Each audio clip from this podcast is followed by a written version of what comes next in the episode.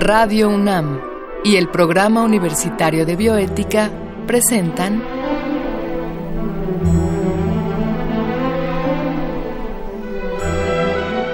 El Árbol de las Ideas. Arte, ciencia y filosofía para la vida.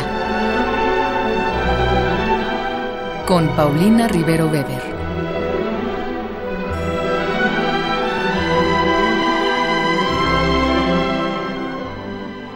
Con mucho gusto saludamos a todos los radioescuchas. Yo soy Ángeles Cancino, trabajo en el programa universitario de bioética y estamos al aire para la transmisión de nuestro programa El Árbol de las Ideas, Arte, Ciencia y Filosofía para la Vida. Esta ocasión hablaremos de un tema muy importante y polémico, el transhumanismo. Y para ello contaremos con la presencia de la doctora Sawiti Hernández. De manera previa, escucharemos una cápsula que el PUB y Radio UNAM han preparado para esta ocasión.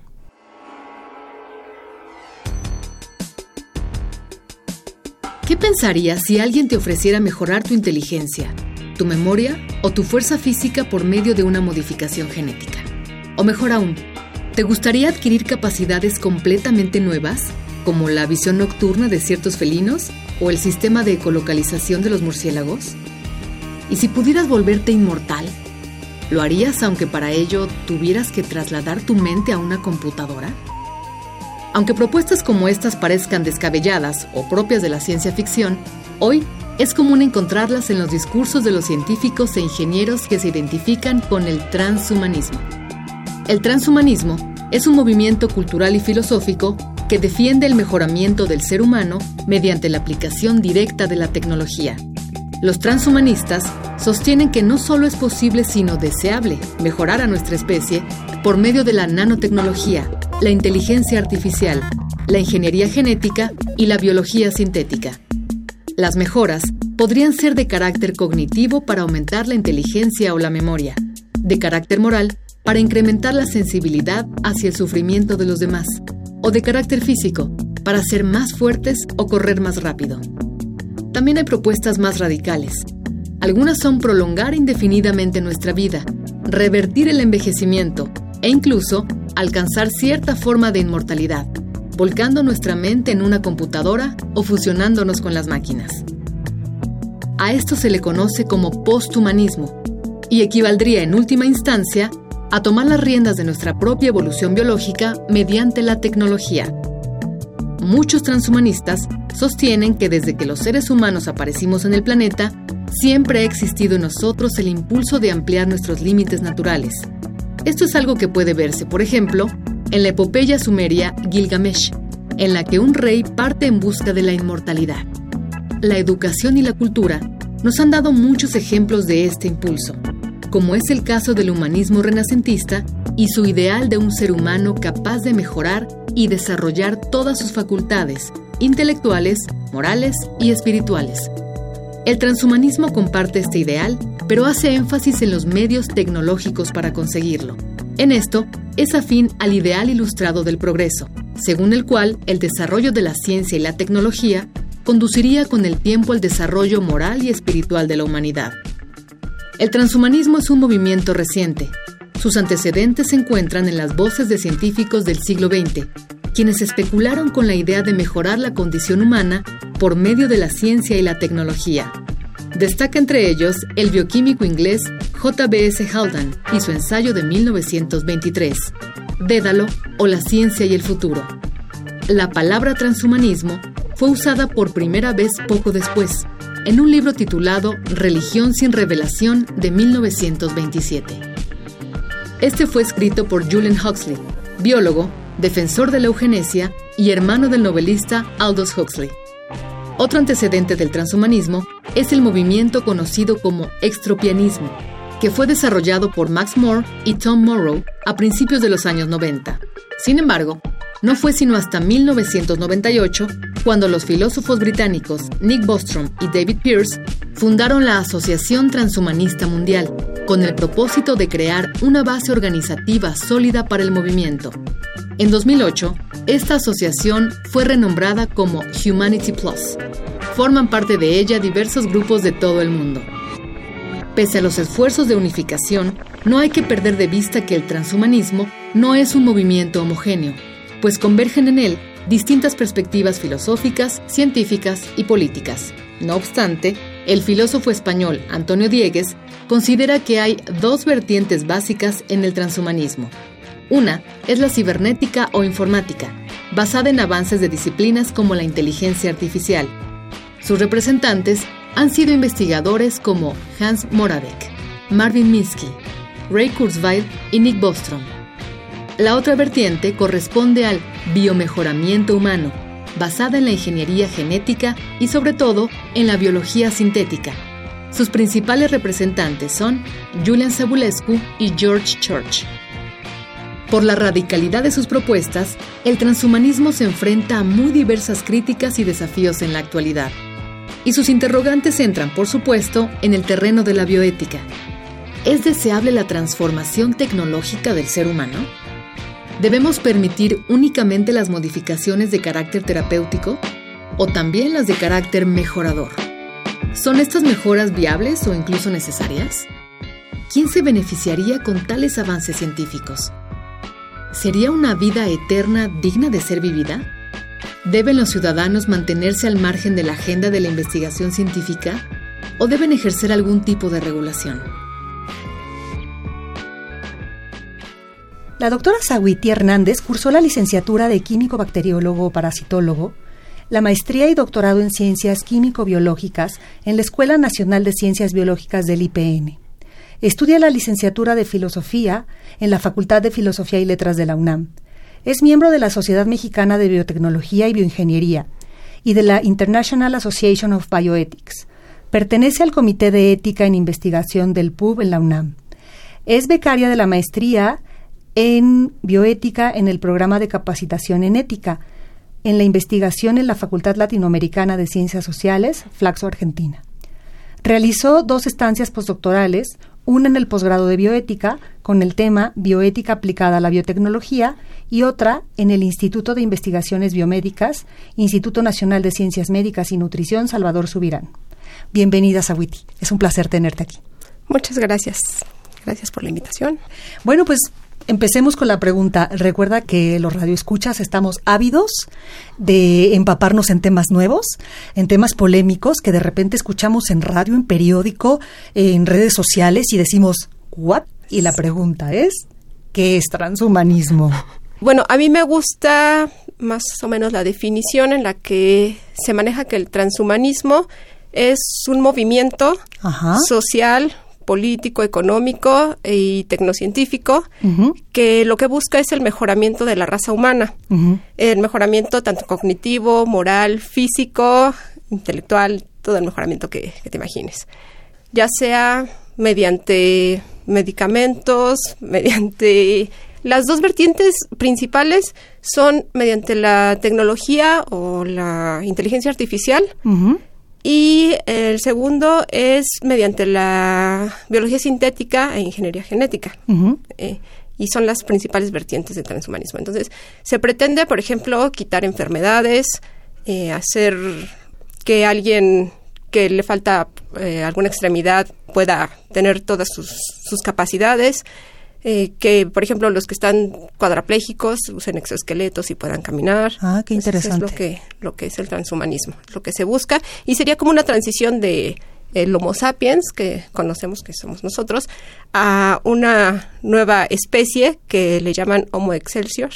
Y sería así como que la transición justamente de nosotros a ir cambiando, mejorando, y si se llegara al Homo excelsior que te cuento, sería ya llegar al posthumanismo, o sea, cambiar totalmente todo lo que conocemos para crear algo nuevo. Pero pues está bastante lejano todavía. Y bueno, ¿el transhumanismo cambiaría nuestra vida para bien, para mal o para ambas? ¿O cómo sería la cosa? Pues mira, es una pregunta bastante interesante están ahí las dos cosas. Podría mejorar para bien, justamente ¿por qué? porque podrías ayudar a las personas que tienen alguna enfermedad corrigiendo desde los genes, por ejemplo, y pues que nacieran bien. Los exoesqueletos para las personas. Sí, sí, sí. Y por ese lado es como que nos cambiaría para bien. Pero ahora la otra visión que tienen algunos transhumanistas es mejorar la especie en todos sus sentidos. mejorarla de manera que tanto se quiten todas las enfermedades, pero si te acuerdas de la película de Gattaca, sí, pues podríamos llegar a algo así, a elegir a las personas que merecen estar aquí en, en la Tierra, ¿no? Y aquí habría el problema en el que, pues otra vez, las clases privilegiadas serían las que tendrían el mejor acceso a estas tecnologías y pues las que no pudieran pagarlo, pues no. Claro. Entonces, podría cambiarnos para bien si se, si se utiliza para ayudar a las personas. Para mal, porque pues tiene muchas implicaciones sociales, políticas y económicas, porque se tendría que pensar en que fuera fueran tratamientos o fueran eh, cuestiones que se tengan consideradas en la, en la salud social. Entonces, ¿quién va a pagar por eso, no? Para que todos tengan acceso. Entonces, ahí empiezan los problemas realmente y de pues que se tiene que hacer un soporte económico justamente para, para estas tecnologías. Aunque estas van avanzando tan rápido que pues los costos van reduciéndose muchísimo. estaba, por ejemplo, escuchando eh, el iPhone que que puedes traer o algo así, tiene muchísima mayor capacidad que el, Mars Rover que fue a, Marte, ¿no? Entonces Ya, ya va siendo tan pequeña la, la tecnología, se va haciendo más pequeña y más accesible, pero pues realmente no para todos, ¿no? Entonces esa es como que la parte mala. La parte buena es sí, sí ayudar a las personas. Pero pero sí hay muchas cosas, muchas implicaciones que se tienen que tomar en cuenta, como para ver si cambiaría para bien o para mal, ¿no? Claro. Pues de aquí rescato eh, la película Gataca, eh, se las recomendamos a todos nuestros radioescuchas y pues ya esta sensación de que nuevamente estas tecnologías tienen el gran pero de la injusticia social. Quien puede pagarlo eh, es beneficiado y quien no puede pagarlo, pues es relegado hasta que los costos durante no sé cuántos años o que se acabe la patente o que bla, bla, bla, sean accesibles. Entonces, me salta otra pregunta. Si el transhumanismo pudiera considerarse, lo voy a, lo voy a simplificar y tú me corriges si lo digo mal, a una especie de tratamiento médico, ¿no? Te puse un accesorio, te estoy cambiando dos, tres genes, o sea, podría considerarse algo que es una cuestión invasiva al cuerpo humano. Como cualquier otro procedimiento en cuerpo humano, siempre hay efectos secundarios. ¿Qué esperamos de eso? ¿Hay estudios sobre eso? Es decir, yo quiero ser más inteligente y ya me someto a, tengo el dinero, tengo la posibilidad, me someto y de mi 70 quiero subir a 200.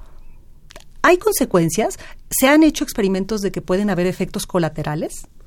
Pues mira, todavía no se saben los efectos colaterales. Sí ha habido experiencias al respecto de personas que, que utilizan este tipo de, de tecnologías. Em, pero como son muy recientes, pues todavía no se, no se sabe. Lo que se plantea es, por ejemplo, si te ponen un chip en el cerebro, pues este chip obviamente como que se encarnaría y se formaría tejido alrededor de esto y entonces no se sabe qué consecuencias podría tener a nivel cognitivo. O sea, tal vez inmediatamente dirías, ah, qué maravilloso, ¿no? o, por ejemplo, ahorita que se utilizan los nootrópicos o el Ritalin y todas esas cosas para aumentar la, eh, el nivel cognitivo, pues, o sea, sí se sabe, son medicamentos que a la larga te pueden crear algún, algún problema. Eh, la otra es que si te hacen ahí una un, movimiento en los genes, pues tenemos el genoma secuenciado, pero no sabemos cuál es la interacción entre todos estos genes. Entonces, al no saber la interacción completa, pues no se, no se podría saber justamente ah, en un periodo corto, pues sí qué tan invasivo y qué tan tantas repercusiones podría tener. Sí es. Perfecto. Bueno, pues en este momento vamos a una cápsula que eh, Radio UNAM y el pub han preparado para ustedes.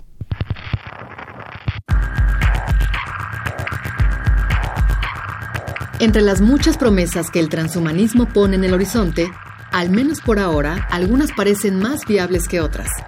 Propuestas como prolongar indefinidamente nuestra vida o trasladar nuestra mente a una computadora pertenecen todavía al reino de la ciencia ficción. Sin embargo, en algunas ramas de la tecnología se han realizado avances que podrían hacer real parte de esta agenda. Se trata del desarrollo de prótesis e interfaces cerebro-máquina, las cuales han sido interpretadas como los primeros pasos hacia la fusión del ser humano con las máquinas. Esto es lo que anticipan transhumanistas como Raymond Kurzweil, director de ingeniería de Google. La unión, en algún grado, entre el ser humano y la máquina, entre lo orgánico y lo artificial, es lo que habitualmente se denomina cyborg. La palabra proviene de la contracción de dos términos en inglés, cybernetic y organism, es decir, organismo cibernético. Fue usada por primera vez en 1960 por los científicos Manfred Kleins y Nathan S. Klein en el artículo Cyborgs y Espacio, donde especulaban sobre las posibilidades de adaptación fuera de la Tierra de seres humanos mejorados. Aunque la imagen popularmente extendida de los cyborgs es la de seres como Terminator o Robocop, lo cierto es que no hace falta llegar a tales extremos para caer en dicha categoría. En realidad, de cierto modo todos somos cyborgs, en la medida en que usamos e incorporamos en nuestras vidas artefactos que nos permiten realizar o mejorar una función. Estos pueden ser unos sencillos lentes u objetos más complejos como marcapasos o teléfonos celulares. Sin embargo, en la actualidad, existen individuos reconocidos como cyborgs, un poco más en el sentido usual de la ciencia ficción. Tal es el caso del artista británico e irlandés Neil Harbison, quien desde su nacimiento ha padecido una anomalía conocida como acromatopsia. Esto significa que únicamente puede ver en una escala de grises, su situación cambió en 2004 cuando una especie de antena fue implantada en su cabeza. Ahora la prótesis le permite no solo escuchar colores, sino recibir imágenes, videos e incluso llamadas telefónicas directamente en la cabeza. Harbison es mundialmente famoso por ser el primer cyborg reconocido oficialmente como tal. En 2004, el gobierno británico le impidió renovar su pasaporte, pues no está permitido salir en la foto con aparatos electrónicos en la cabeza. Harbison replicó que la antena en realidad forma parte de su cuerpo. Apoyado por su médico y algunos amigos, el gobierno reconoció finalmente su identidad y le permitió renovar su pasaporte. Más tarde, en 2011, Harbison cofundó la Cyborg Foundation, una organización sin fines de lucro que aspira a ayudar a las personas que deseen convertirse en cyborgs defender sus derechos cyborg o promover la cultura cyborg. Otros avances tecnológicos que podrían contribuir a concretar propuestas transhumanistas provienen de campos como la robótica, como en el caso de las interfaces cerebro-máquina. Estos son dispositivos que captan la actividad cerebral y la traducen en acciones concretas como mover un brazo robótico o una silla de ruedas. Las interfaces suelen colocarse sobre la superficie del cráneo, pero algunas pueden ser insertadas directamente en el cerebro para medir la activación de grupos específicos de neuronas. Hasta ahora, el objetivo de las interfaces cerebro-máquina ha sido que personas con discapacidad recuperen algo de movilidad. En 2012, Lee Hober y un grupo de investigadores en Estados Unidos lograron que dos personas cuadriplégicas controlaran un brazo robótico con su pensamiento, Gracias a unos microelectrodos de sicilio insertados en su corteza cerebral motora, Kathy Hutchinson, de 58 años, logró beber café por sí misma. ¿Nos llevará el desarrollo de prótesis o interfaces a concretar propuestas transhumanistas? Solo el tiempo tiene la respuesta.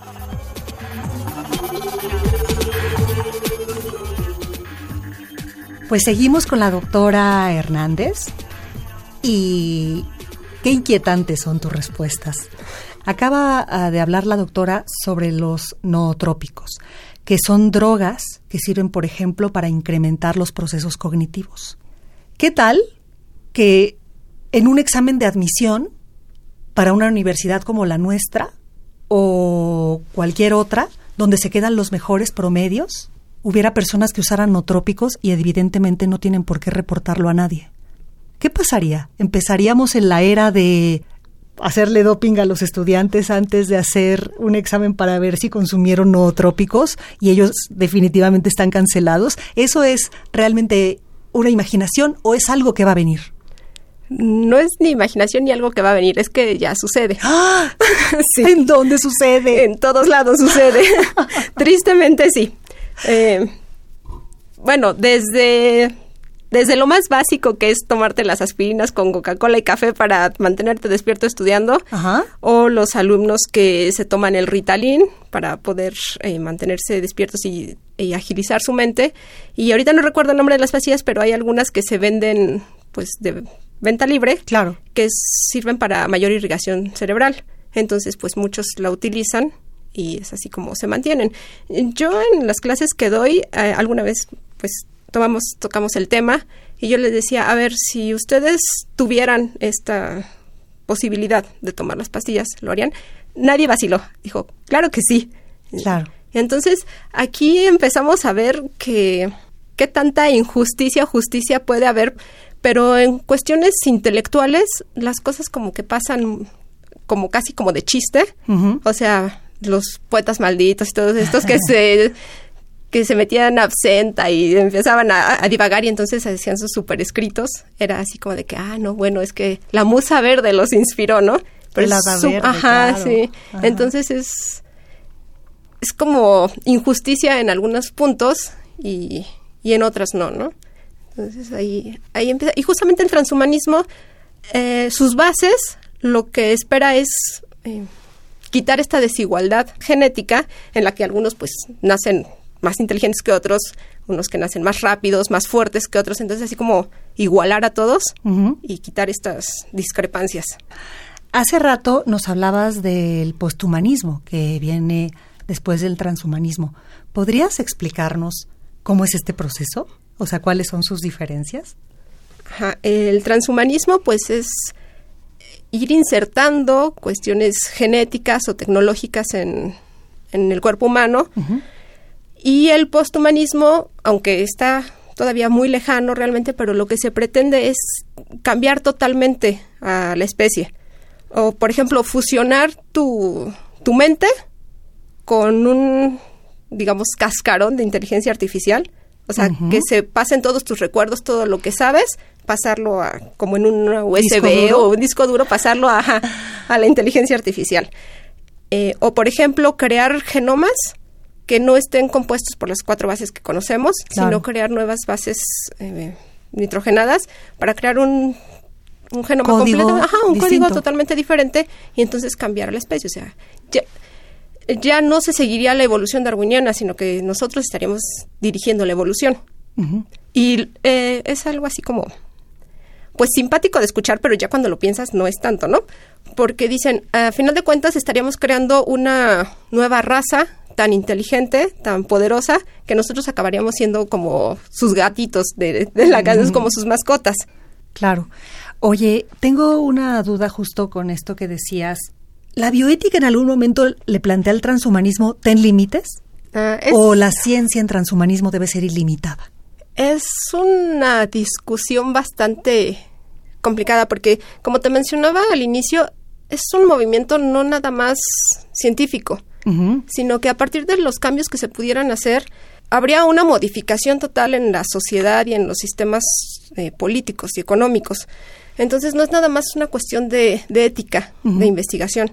Claro que sí se plantean estas cuestiones de que eh, hasta dónde poner los límites. Y más allá de lo que la biótica se pregunta de hasta dónde poner los límites, es hasta dónde nosotros nos gustaría llegar. O sea, porque cuando te dicen, ah, pues vas a ser reemplazado por alguien, pues como que es este, no, ¿verdad? sí, no, o sea, como que empiezas a pensar en la deshumanización o en, o en que te están quitando el lugar que siempre has creído que tienes, ¿no? Eh, entonces, sí la bioética intenta poner límites, pero el problema con la ciencia y la tecnología es que avanza muchísimo más rápido que el pensamiento humano. Claro. Lamentablemente, ¿no? Es, se van descubriendo cosas y se van aplicando antes de pensar en sus consecuencias. Y pues ya lo vemos, ¿no? Con biología sintética, con un montón de cosas que pasan como desapercibidas justamente por esto, porque mucha gente no tiene acceso a la información. Entonces es así como de pronto simpático enterarse, por ejemplo, del, de la primer ciudadano robot, ¿no? De Sofía. Claro. Y mucha gente no sabe. ¿Podrías explicarnos? Ese caso es súper interesante. sí, es súper interesante. Eh, es una inteligencia artificial creada. El, digamos, el cerebro de la inteligencia artificial está alimentado por toda la información que está en, en la red, todo lo que puedas tú encontrar en la red, todo lo tiene. Entonces, cuando va eh, aumentando el conocimiento, pues también se va, digamos, alimentando el cerebro de esta inteligencia artificial. Y podrían haberle dejado, pues, digamos, como los robots que conocemos, ¿no? Robotina, la de los supersónicos y todo eso. Pero no, eh, le empezaron a dar una forma humana. Entonces primero empezó con un tronco humano, después le pusieron bracitos y una cara. Le dejaron así al descubierto el cráneo, pues para que se viera que, que no era, ¿no? Pero ahora ya le pusieron piernas y eh, Arabia Saudita la, la nombró como ciudadana del país, ¿no? Obviamente tiene intereses económicos muy, muy fuertes, pero eh, si has visto la película de Ex Máquina, y si no, se las recomiendo muchísimo. Escuchen esta buena recomendación. Sí, es, es, es muy buena realmente. Eh, si tú a Sofía le pusieras una peluca y la vieras sentada, prácticamente dirías, ¿será o no será, no? Entonces, es ahí una cosa en la que te empiezas a preguntar realmente la conciencia dónde viene o, qué te hace humano. Entonces sí es bastante interesante estas cosas. Y ahorita, por ejemplo, Sofía habla y así como robot, pero eh, mientras vaya evolucionando la tecnología, pues va a poder hablar muchísimo más fluido y pues prácticamente va a pasar como una persona más. Y entonces así se pueden ir creando. Entonces hay miles de ejemplos de a partir de esto. Oye, y seré curiosa, al ser eh, una ciudadana, ¿qué derechos y qué obligaciones tiene? ¿Los mismos que otro ciudadano? Exactamente esa es la pregunta que, que siempre surge. Porque obviamente un ciudadano tiene obligaciones de pagar sus impuestos y todo esto.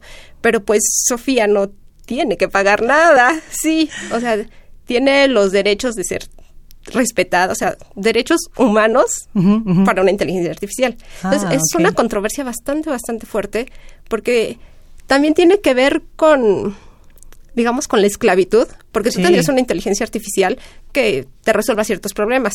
Pero entonces te preguntas si te puedes comprar un ciudadano, porque a final de cuentas puedes comprar una Sofía. Claro. pero si es ciudadano, si lo compras. No, qué controversia. Sí, es, es, es como para un programa muy extenso. Bueno, pues eh, lamentablemente llegamos al final de esta entrevista maravillosa con la doctora Hernández se acaba el tiempo y no me queda más que agradecerte estar aquí. Eh, por haber aceptado esta invitación a dialogar y eh, les agradezco a ustedes, nuestros radioescuchas, por eh, sintonizar este programa que contó con la producción de Marco Lubián. En controles técnicos, muchas gracias a Edwin Ramos. Escuchamos la voz de Gisela Ramírez en las cápsulas, cuyo guion contó con la adaptación de Andrea González a textos originales de Diego Francisco Dionisio Hernández. Y se despide de ustedes su servidora Ángeles Cancino. Hasta la próxima.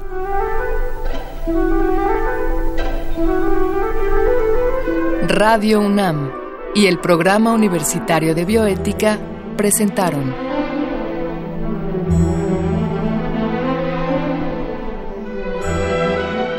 El árbol de las ideas. Arte, ciencia y filosofía para la vida. Con Paulina Rivero Weber.